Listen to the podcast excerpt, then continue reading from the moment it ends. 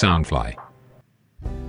Hello，大家好，欢迎又回来《南洋奇闻》，我是你们的扎古叔叔。《南洋奇闻》是由 Soundfly 声音新翅膀监制，全球发行。首先，叔叔要感谢《南洋奇闻》的赞助者们，他们就是南洋探险家 Jimmy Chin、王科明、Aaron Yu，然后是南洋探险家二四公园、图子、Ralph Wu、一直该、真爱笑和 Sandy Lee。南洋守护者林胜远和卡奥利默默，最后就是南洋信徒张俊霞，谢谢你们，谢谢你们的赞助。那么去上两期的真实犯罪之后，这一集我们来到印尼的民间传说。那么这集叔叔就以这个民间传说为背景，做成一个故事啊，比较啊戏剧化一点，希望大家会喜欢。好，就让故事开始吧。二零一三年，印尼的首都雅加达，下午的天气是三十六度，非常的炎热。提着手提包从机场的入境大厅走出来的扎古叔叔，在靠近机场出口的时候啊，就有很多年轻人涌上来，包围着他，问需不需要计程车。扎古叔叔礼貌地摇头挥手，表示不需要，就笔直地走到了机场外面的马路。一部四驱车就停在那里等着他。司机看到扎古叔叔走过来啊，为他打开了后座的车门，而后座还坐着一个穿着印尼传统服装的老人。扎古叔叔向司机和车内的老人点头致意之后，就上了车。关上车门之后，四驱车就马上开动，往东边的方向去了。苏哈诺哈达国际机场就在雅加达市的西边。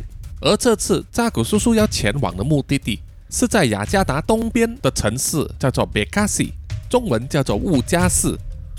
乌加市是联系着雅加达的卫星城市，人口大约五百多万。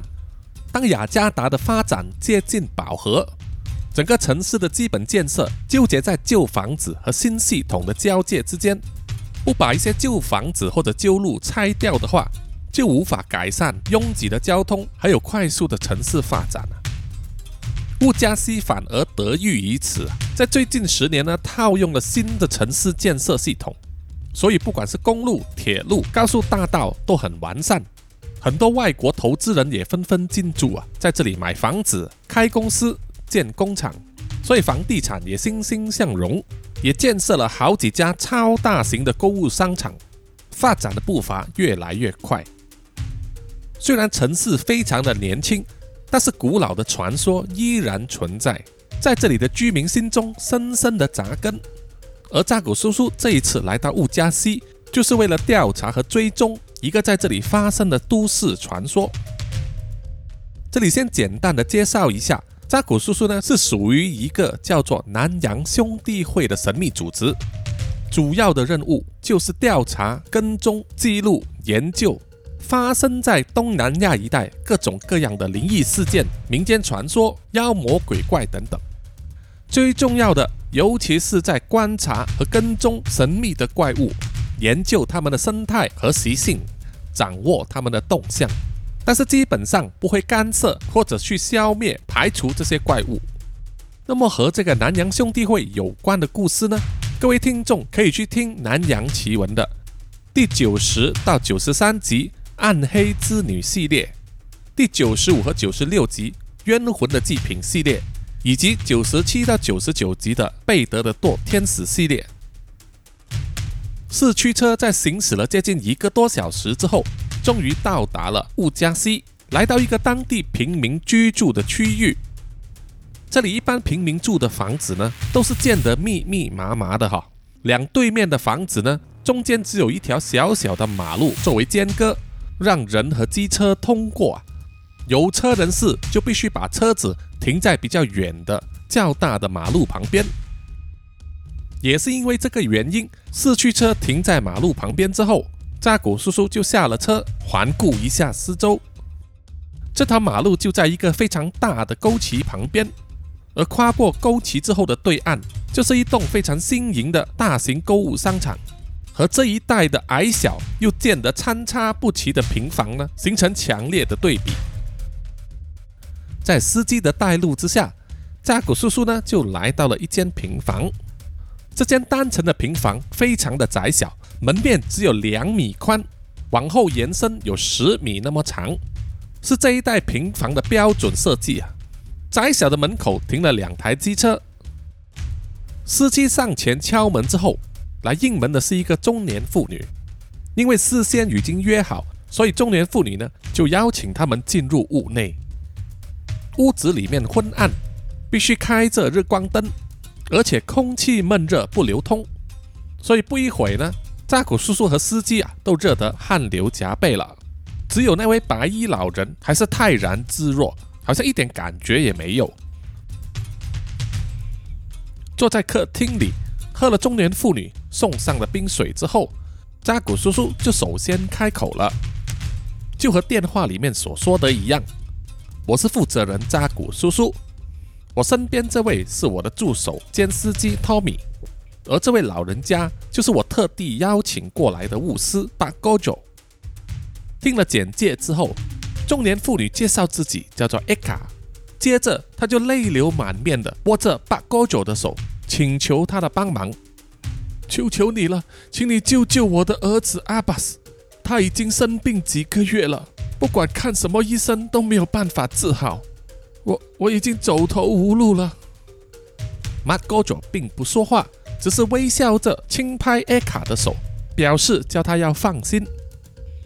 扎古叔叔就说：“艾卡女士，请你放心，我们一定会帮你的，请你把整件事情详细的说一遍给我们听。”艾卡就擦了擦眼泪，开始说起他儿子的事情。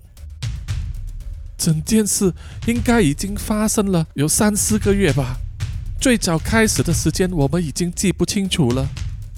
我印象最深刻的就是阿巴斯十七岁生日之后好几天，学校老师突然拨电话给我，说阿巴斯在学校课堂里面出了事，叫我马上赶去。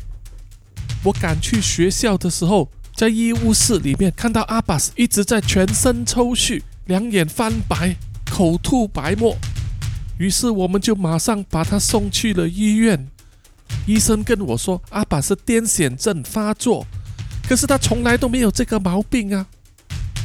从那时候开始，阿巴斯的癫痫没几天就会发作一次，不管看什么医生，吃什么药都没有效果。癫痫发作完之后。他醒来完全不记得自己有过什么毛病，只是一直跟我说有东西在找他，有东西在看着他。这样子的病情一直持续发作，阿巴斯都不能好好吃东西，不能好好睡觉休息，身体越来越瘦，精神越来越差，甚至连上学的力气都没有了。一个月前开始，他的癫痫发作的更频密，从几天一次。变成每天一次，甚至会有两次，而且还会吐出血来。我觉得这样下去，我的儿子就要没了，所以才四处寻找巫师，看能不能救我的儿子啊。扎古叔叔听了之后，点了点头，再转头望向八哥九，八哥九也点头示意。于是扎古叔叔就说：“好，那么请让我们见见你的儿子阿巴斯吧。”艾嘎点了点头，就带着几个人呢进入了后面的房间。这间昏暗的房间里面有一股令人作呕的味道，就像是混合了呕吐物、屎和尿等种种东西，让每个走进来房间的人呐都皱了眉头。艾卡很不好意思的点点头，就拿起了一罐空气芳香剂，一直在周围喷洒。这间房很明显是阿巴斯的房间，但是很多东西已经被清掉了，只剩下一张床、一个小桌子和一张椅子。而阿巴斯就好像熟睡一样躺在床上，双手和双腿张开，被用绳索绑在床的四个角落。躺着的床单发黄，看起来是留着一些洗不掉的污迹。马戈佐环顾四周。观察房间天花板的四个角落，然后就跟 Tommy 说：“麻烦你我需要我的包包。托米就将他手上握着的一个皮质旅行袋交给了巴哥佐。巴哥佐把这个皮质旅行袋放在桌子上，再取出里面的一个小包，四个白色的小碗，四根白蜡烛，一个小小的炭炉，一个装了水的玻璃瓶。然后巴哥佐呢就交代托米帮忙他点燃那个炭炉。他自己就点亮了蜡烛，插在白色的小碗上，然后再把这四个碗放在房间的四个角落，然后再转身跟所有人说：“我现在要做法，和灵体交谈，看看到底是什么东西缠住了你的儿子。待会你们站开一点，不管看到什么事，都不要走上前来，知道吗？”扎古叔叔、托米和艾嘎呢，都点点头，各自靠在房间的墙壁上，平息静气的观察。把哥佐取出了一些粉末，撒在小炭炉上，闪出了紫红色的火焰，然后就化成一缕青烟，在房间之中慢慢的飘散。把哥佐又用左手握着一串念珠。一边念念有词的将玻璃瓶里面的水呢洒向阿巴斯的身体，念了几轮咒语之后，从炭炉上飘起来的清香已经聚集在阿巴斯的上头，形成一个云状的云雾。接着把锅酒打开那个小包，里面放满了金光闪闪的金针，和针灸用的针差不多大小。把锅酒拿起其中一支金针。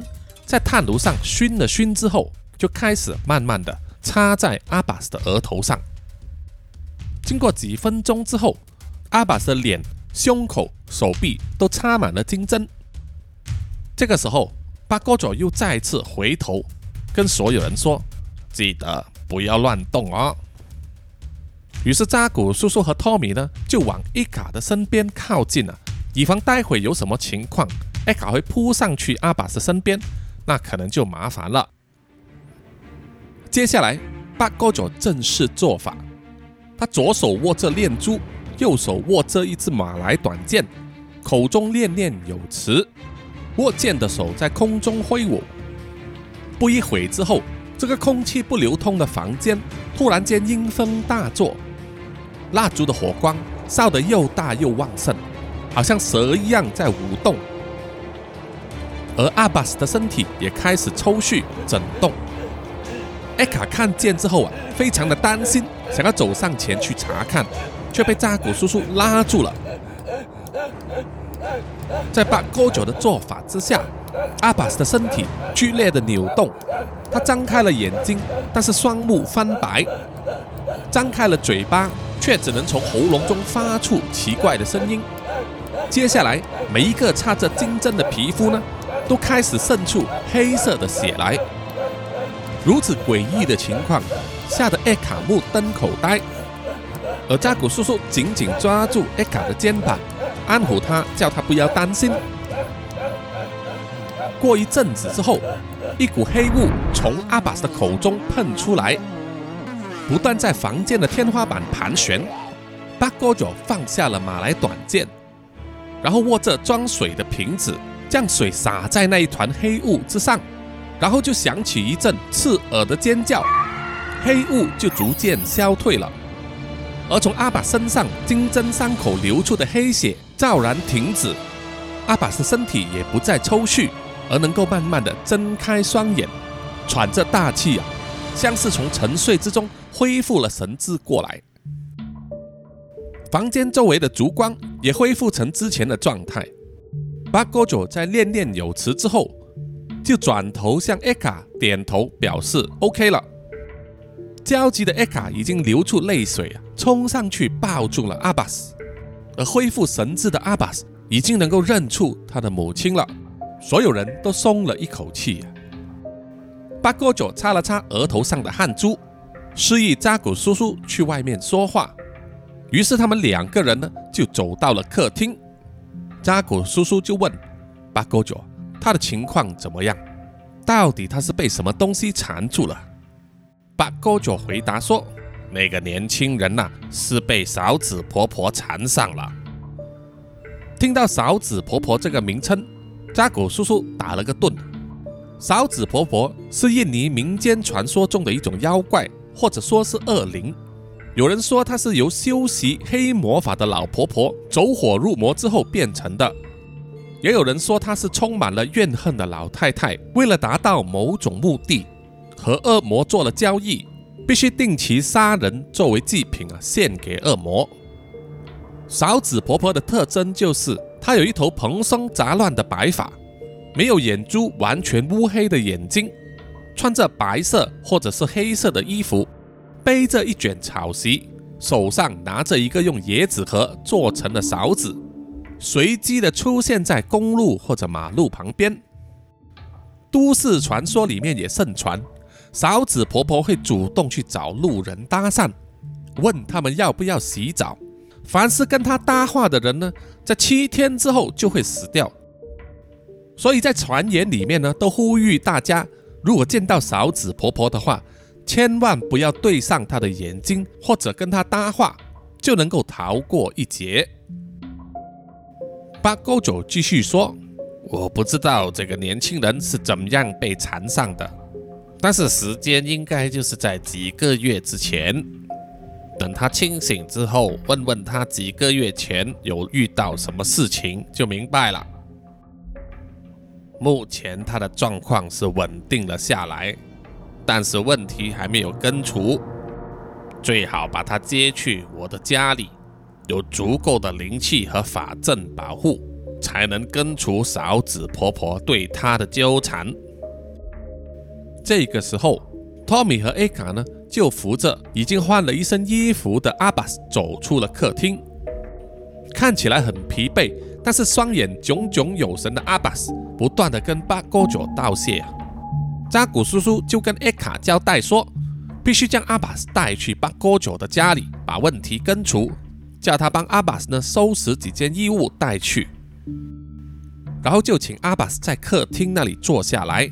说一说几个月前他到底发生了什么事情。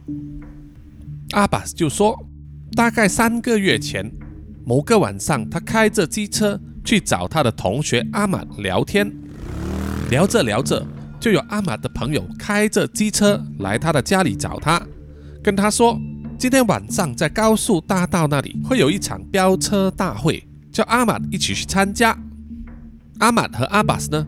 之前也有和几个同学在夜晚的时候飙过车，但是都只是在城市的马路上，从来没有上过高速大道。高速大道又长又直啊，可以飙很快，自然更加刺激，但是同样危险性也很高。如果被警察堵路的话，根本无路可逃。阿巴斯的朋友就说，那天晚上啊，他们收到风声说。警察会有别的行动，所以绝对不可能会封路的了，所以就可以飙个过瘾了。听完之后，阿玛就心动了，跃跃欲试，也怂恿了阿巴斯参与。于是阿巴斯就开着自己的机车和他们一起出发了。到了聚会的现场啊，真的有几百辆机车一直吹着油门，排气管发出震耳欲聋的声浪，空气里弥漫着废气。中间夹杂着化学催化剂的味道。阿巴和阿玛看到了之后都很兴奋呐，这是他们第一次看到这么大的阵仗。不久之后，就有一个领头的人开始出发，往高速大道的方向前进，其他人也跟在他的后面，浩浩荡荡的，让置身其中的阿巴斯觉得非常的霸气、威风又有面子。上到高架之后。每个飙车的骑士都吹起油门，在笔直的高速大道上飞驰。有一些骑士还摆起了花式特技，包括整个人平躺在机车上，或者用单轮行驶，让车身在地上刮出火花。只要做出越危险的特技，就能赢得越多的欢呼。那一天晚上飙车，原本飙得很尽兴，可是飙了一段时间之后。开始听到了警车的警笛声，还有非常抢眼的蓝红色灯号。当时阿巴和阿玛呢就非常紧张了，于是整个飙车队伍开始四散，纷纷从各种通道离开高速大道，甚至有的骑士停下机车，冒险在高速大道上做右转。总之，一瞬间混乱非常。阿巴和阿玛心中非常慌乱啊，也没有多想，就盲目的跟随眼前的机车逃逸。终于，他们离开了高速大道，从大马路转到比较偏僻的小村落，借此想要躲开警方的追捕。阿巴回忆说，当时他们呢非常的惊慌，也不知道自己身在何处了。他们那一团车队也只剩下七八个人，在几乎漆黑的马路上。寻找马路的指示牌啊，希望能够找到回去城市的路。接下来，他们就遇到了一段奇怪的经历。阿爸说，他在马路上好像看到一个老太太站在马路边擦身而过。起初他并没有想太多，但是开着机车走了一段路之后，那个老太太又出现在眼前，然后又再从他的身旁经过。他当时心中就产生了疑惑，觉得很诡异。不久之后，领头的机车骑士呢，就慢慢的减速，把机车停在路旁边，所有人也跟着一起减速了。领头的骑士说，他的机车没有汽油了，无法走动，只好由另外一台机车的骑士呢，在旁边用脚推动，但是依然保留在车队的最前面，带头领航。希望能找到附近的加油站，所以整个车队的速度就变慢下来。这个时候，驾驶着机车的阿满就慢慢的靠近阿爸身边，然后问他说：“刚才有没有看见一个老太太站在马路边呢？”阿爸回答说：“他也是有注意到，而且不止一次，好像重复的看见了。”阿玛就跟阿爸说起了。他曾经听过朋友提起的勺子婆婆民间传说，在阿玛跟阿巴讲解的途中，他们的机车速度慢了下来，因此就落后在车队的尾端。当阿玛向阿巴讲解了整个关于勺子婆婆的传说，然后再提醒他，如果遇到的话，绝对不要看他的眼睛，也不要跟他搭话之后，就发现了开在他们前头的车队呢。居然停了下来，原来是在前面领航的那个骑士呢，停在路边。阿巴和阿满都可以清楚的看到，他们正在跟一个站在马路边的老太太谈话。看到那个老太太蓬松的白发，肩上背着一卷草席，而垂下的右手居然握着一只勺子。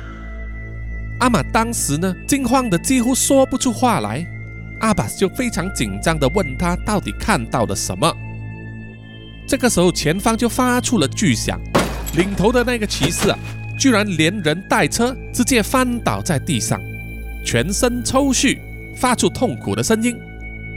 接着，前方的骑士就一片慌乱，大喊大叫啊，有的直接跳下机车，拔腿就跑，有的在拼命推动他们的机车，想要右转。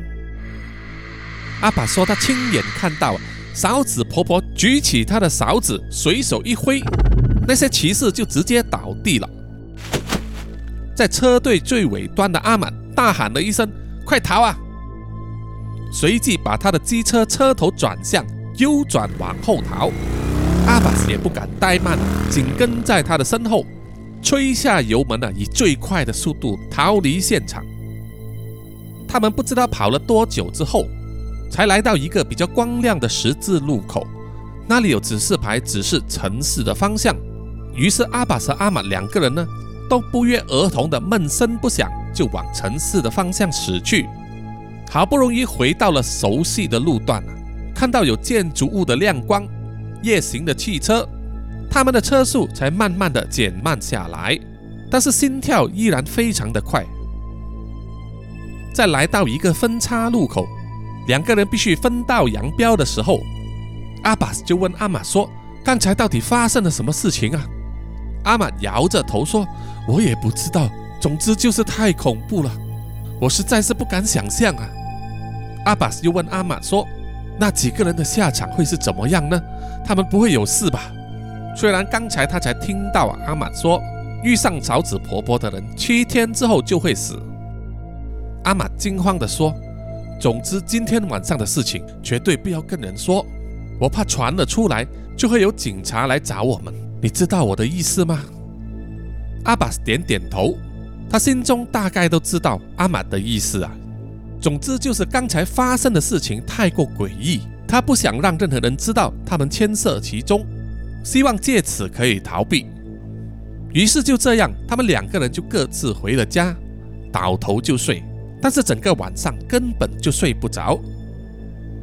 接下来的一连几天，阿爸少有的去翻报纸来查看，报章上并没有任何关于飙车的新闻，或者是关于飙车骑士受伤死亡的消息。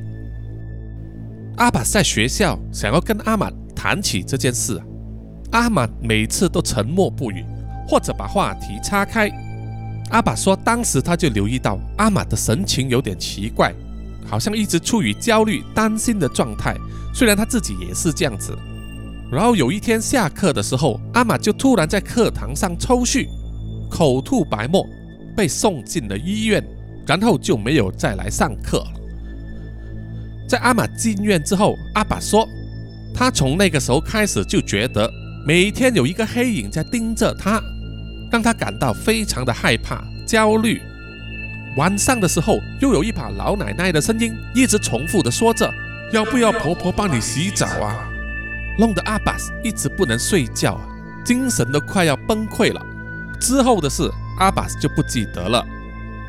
但是根据艾卡的说法，就在阿巴斯失去记忆的时段开始，正是他在学校发生了癫痫抽搐的那一天。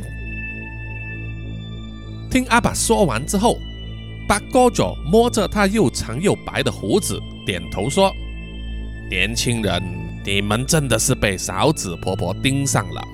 即使那一天没有对你们做出什么事，但是已经在你们身上留下了印记，总有一天会找上门来的。必须尽快的把那个印记根除，让嫂子婆婆不再纠缠你呀。”阿巴斯听了，全身发抖啊！他惊慌地问：“那么其他的人，还有阿满，他们是不是都会死啊？”巴哥九摇摇头说：“很难说。”扎古叔叔就说：“如果你提供给我们他们的名字，我们就可以去查一查。”阿巴摇摇头说：“除了阿满以外，他并不认识其他人。”于是他就将阿满的资料。告诉了扎古叔叔。接下来，八哥佐就说：“好了，事不宜迟，准备好的话，我们就马上离开这里，去我的家吧。”所有人点了点头，就收拾了东西，走出屋外，要走回去托米停车的地点。走了几步之后，开始吹起了阴风。天空上好像布满了乌云啊，遮上了月光，还响起了闷雷。把勾佐就说：“我们要加快脚步了。”于是托米呢就加快脚步跑在前面了，要先发动汽车，而所有人都紧随在后，唯独是巴哥佐因为年纪比较大，脚步也比较慢，所以快也快不了多少。风越来越大。中间还夹杂着雨水，看来一场风雨要来了。好不容易来到了市区车旁，每个人迫不及待地上了车。当时负责开车的是托米，巴哥九就坐上了旁边的副驾驶座，而车后厢就坐了艾卡、阿巴斯和扎古叔叔三个人，把阿巴斯夹在中间。托米就踩下了油门，要以最快的速度离开。在车厢里面。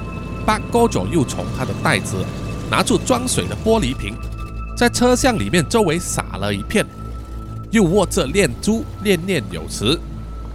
当车驶上大马路之后，就开始下起雨来。然后阿巴斯呢，在车中又突然间翻白眼，全身抽搐，胡乱的挥动双手乱抓。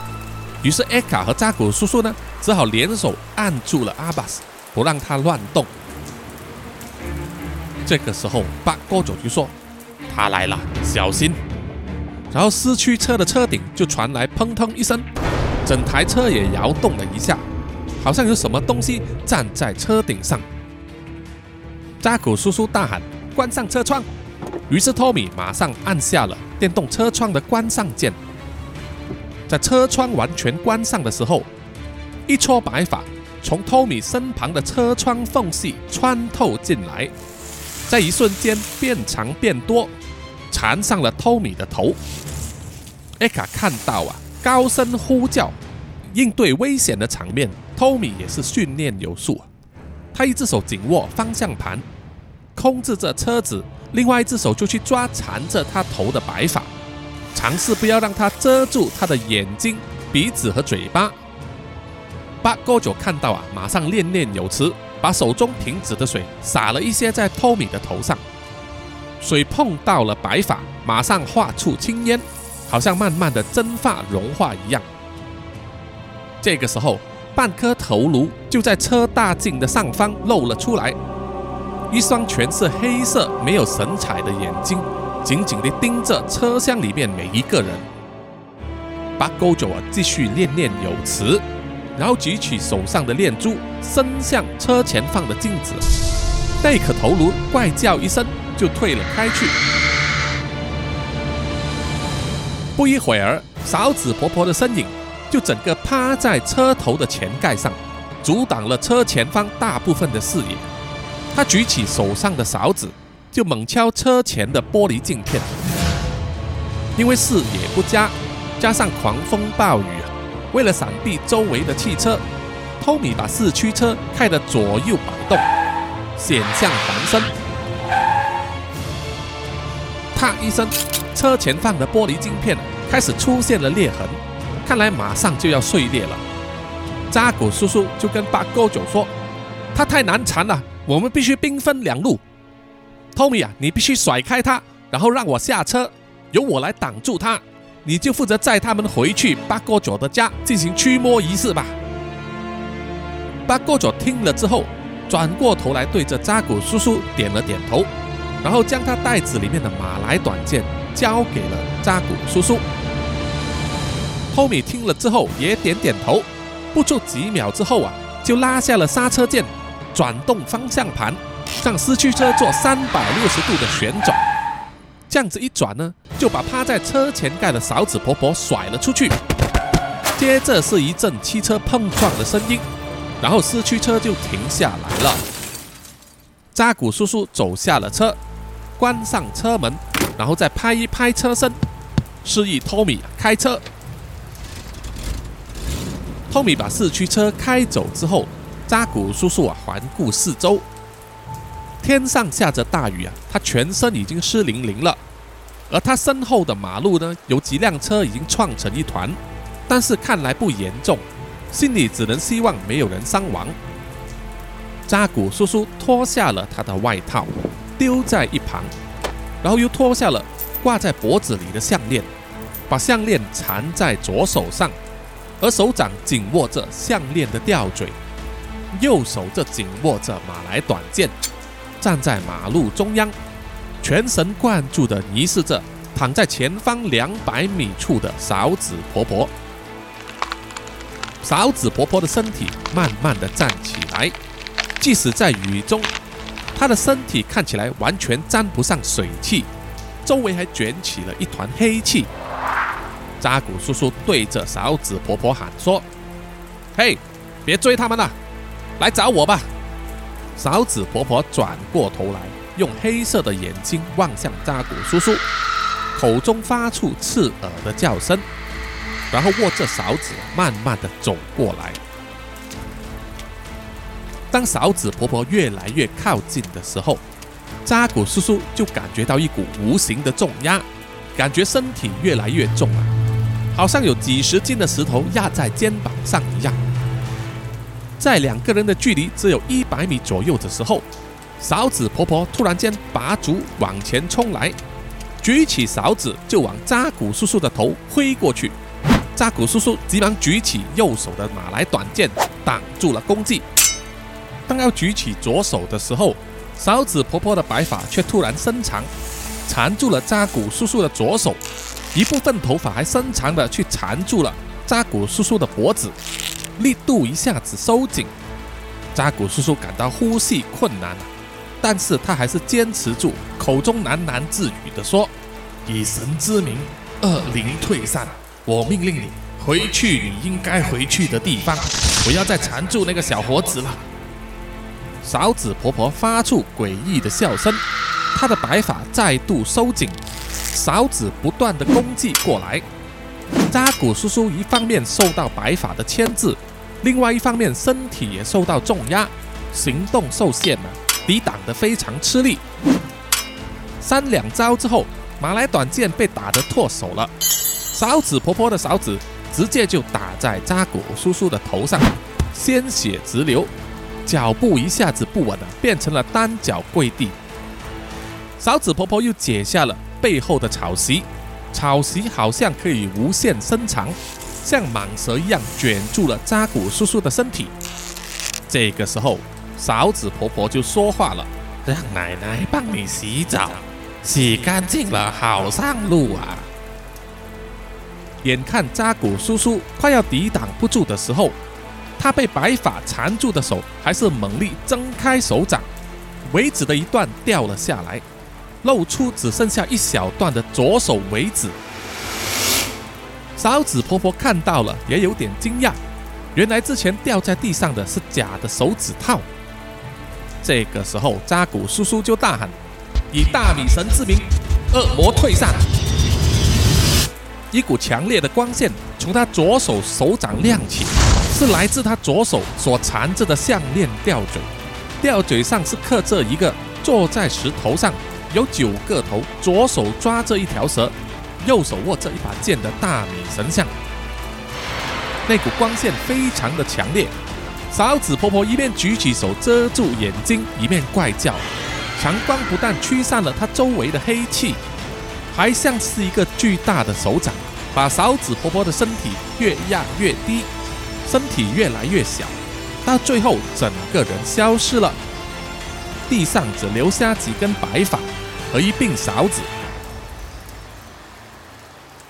扎古叔叔也挣开了缠住他的草席，没有了勺子婆婆的力量，草席就像是棉花一样脆弱。把勺子婆婆驱赶之后，扎古叔叔捡起了八哥九的马来短剑，自己的外套。还有那个假的手指套，然后又小心翼翼地捡起了那个勺子，从外套里面掏出一个透明塑胶袋，把勺子装进去封存，深深地吸了一口气。这个时候雨也停了，天空露出一道光霞。这个时候啊，有一个开着机车的骑士，身上穿着 g o j e 的品牌衣服，来到扎古叔叔的身边啊，问他说：“哎，你还好吧？”刚才那个到底是什么东西啊？扎古叔叔只是笑了一笑啊，然后就跟他说：“跟你说了，你也不了解。我需要去一个地方，麻烦你载我一程吧。”G O J E K，Gojek 就是机车版的 Grab 或者 Uber 一样啊，专门以机车载送乘客，也可以做货物或者外卖配送。二零一零年在印尼崛起，现在已经在东南亚的七个国家运作了。成为新创科技企业的独角兽。另一边厢，在城市的另外一个角落，某一座平房外面围观了很多人。那里正是八哥九的家，也是他接受人们上门看病、驱魔、占卜等等仪式的地方。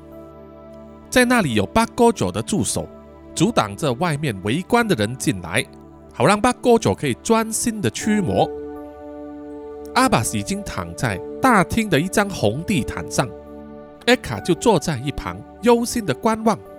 在练了好几轮咒语之后，巴哥佐用小刀割破了阿巴斯的左手手指头，流出的血都是黑色的，用一个银色的小碟子盛起来，一直流了大约三十秒之后，黑色的血转变为鲜红，巴哥佐就用白布。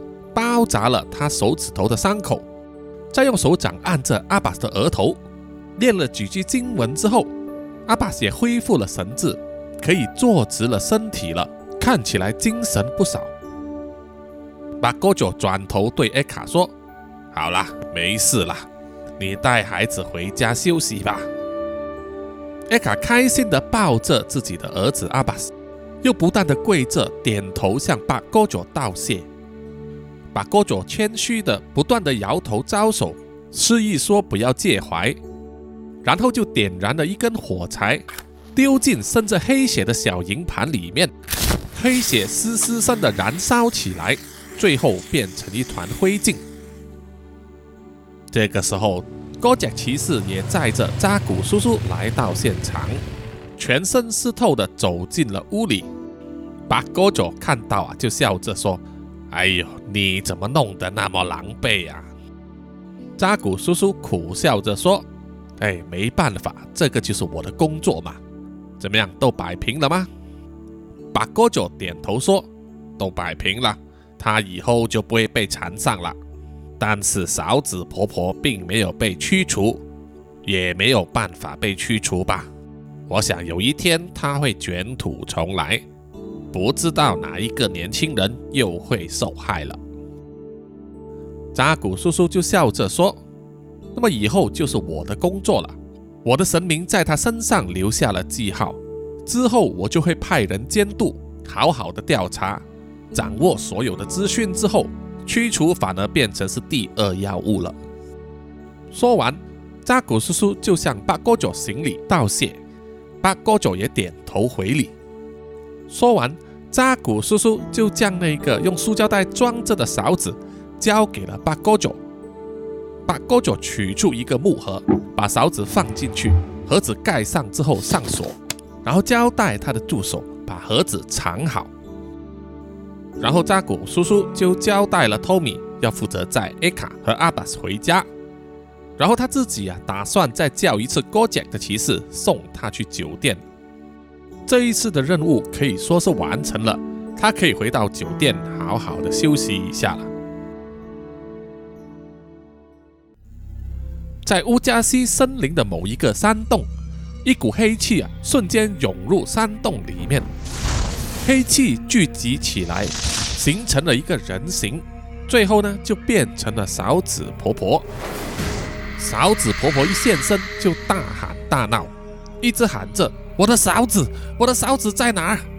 然后就捡起山洞里面的石头乱丢，发泄自己的怒气。闹了一阵子之后，山洞里面响起另一股深沉的声音。勺子婆婆对那个声音说。你懂什么？他们欺负我，他们还抢走了我的勺子，你难道就无动于衷吗？不久之后，山洞里面传来一阵低吼声，整个山洞都震动起来，沙石飞扬，然后在山洞的深处亮起了两个小小的黄色光点，接着就是一个白发苍苍的老人，手上拿着一根锄头，慢慢的从黑暗之中走出来。他的眼睛发出黄色的光芒，瘦削的身体爬满了蛆虫、蜈蚣和蟹子，发出咔哧咔哧的声音。这位老人就是印尼的另外一个民间传说——秃头公公了。不过呢，我们会留到另外一个故事再和各位听众分享。好的，本集的南洋奇闻故事呢就到此结束了，谢谢各位听众的收听。喜欢的话，欢迎各位呢到南洋奇闻的 IG、Facebook、YouTube、Mixerbox 上面呢留言点赞。好的，接下来呢就是回答听众留言的时间。首先是在 IG 上啊，针对第一百零五集《破故谜案》上，Jason Enjoy Beat 这位听众就说：“叔叔的封面美术图越来越生动了。”好，谢谢你。哈哈。然后呢就是 One Ling Rennie 就说：“这个妈妈也是帮凶啊。”让女儿置身危险之中。接着是这位听众呢，Dear 一零 Dear 一零就说：“我昨天才完全听完这一集啊，觉得这位妈妈真的蛮夸张的，在异地也能这么放心的放给小孩在哪？要是我真的是没办法了。”没错啊，叔叔自问啊也没有办法这样子做。接下来就是在 Mixer Box 上，这位听众啊，Mixer 幺三幺三七二零六幺，他说喜欢听奇案故事，好，谢谢你。叔叔今后呢，除了创作故事以外，也会穿插这些真实案件哦。接下来是 Sandy 丽说棒啊，谢谢你。然后呢，就是天策耀阳说很赞，很细心的好节目。然后就是朱比说希望有多点故事可以听啊，谢谢啊，这两位留言呢都是新的听众吧。然后就是 Mixer 幺四幺二零八八七七，他说棒棒，实在是非常棒的脏话。然后是周志宏说刺激好听 Nikki C 也说真的是太刺激了，星期一就是缺乏刺激生活的调味剂。